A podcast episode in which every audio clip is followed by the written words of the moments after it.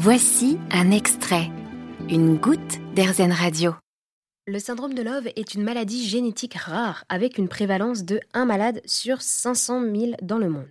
Elle s'attaque en particulier au cerveau, aux yeux et aux reins. C'est donc une maladie très lourde et je suis avec Philippe Ferrer, président de l'Association française du syndrome de Love.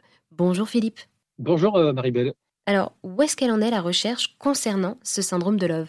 C'est compliqué parce qu'il y a, y a de la recherche fondamentale et il y a euh, des recherches spécifiques. En gros, la recherche, elle existe depuis que le syndrome a été découvert. Euh, il faut se rappeler que en 96, le génome humain n'avait pas encore été découvert. Le synchronage complet du, génome humain, c'est 2000. Donc à partir de 2000, beaucoup de choses se sont accélérées dans la recherche. Néanmoins, il y avait un frein qui était la puissance des ordinateurs. Aujourd'hui, si je vous parle de séquenceurs haut débit, en 2002-2003, un séquençage haut débit d'ADN pour découvrir ou faire de la recherche sur un, gène, ça coûtait 15 ou 20 000 dollars et ça prenait une semaine. Et l'outil, c'était, ça tenait dans une pièce entière. Aujourd'hui, un séquenceur haut débit, c'est la taille d'un ordinateur. Ça vous fait un séquençage de l'ADN en une 24 heures, même moins de 24 heures, ça coûte 150 dollars. Donc, cet exemple pour vous dire que tout ce qui est recherche est étroitement lié avec d'abord les finances, le matériel et les hommes, c'est-à-dire la formation des généticiens, la formation des biologistes spécialisés, la création des logiciels de recherche, et ensuite, euh, ben, commence à y avoir des communautés de chercheurs dans le monde, c'est-à-dire qu'il y a un réseau syndrome de Love en France, et en fait, il est élargi à la planète, c'est-à-dire qu'ils se connaissent tous entre eux et ils s'échangent des données. Et comme ça, on avance un petit peu plus vite. Est-ce qu'on a, est-ce qu'on a accès oui. facilement à ces informations? Les, informations, en fait, aujourd'hui, avec la multiplication des plateformes, les informations, on les trouve. Aujourd'hui, il y a des bases de données comme Orphanet, qui est une base de données où il y a toutes les informations. Nous, les familles, quand elles nous appellent, on leur envoie ce qu'on appelle un kit famille, c'est-à-dire un kit, un dossier dans lequel il y a bah, toute la littérature, toutes les dernières euh, publications, une liste de médicaments interdits, par exemple, liés à l'hémostase, la liste de tous les chercheurs en France, tous les centres de référence. Euh, l'information, on peut la trouver.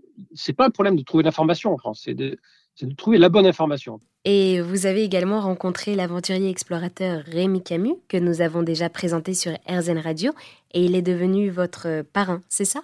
Alors, Rémi Camus, c'est un jeune homme étonnant qui a fait une traversée de l'Australie en 2011 du sud au nord en solitaire.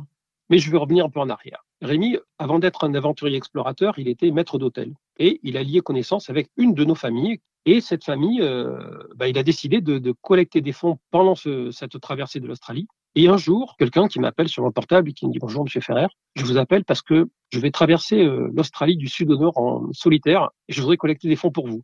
Donc euh, sur le coup, je, je me suis dit c'est qui ce gars-là?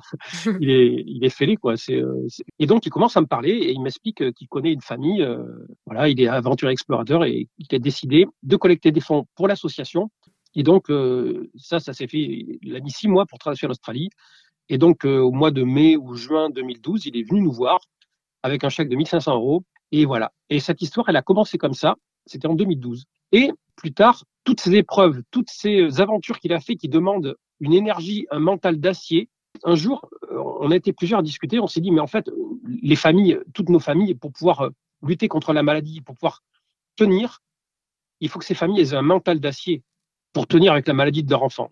Et en fait, ça fait tilt. On s'est dit, mais depuis des années, on cherche des parrains ou des marraines. Et en fait, Rémi, euh, ben, on est allé le voir, on lui a dit, voilà, Rémi, les familles, là, on se dit que quand on voit ce que tu fais, on aimerait bien que tu sois notre parrain. Et bien, en 2019, on, Rémi, il est devenu notre parrain. On a fait une petite cérémonie à l'Assemblée Générale. On cherchait pas forcément quelqu'un de très, très connu, mais on cherchait quelqu'un qui ait, qui ces valeurs-là. Et il porte vraiment les valeurs que, que nous, on a dans notre association. Et il y a de beaux échanges avec lui.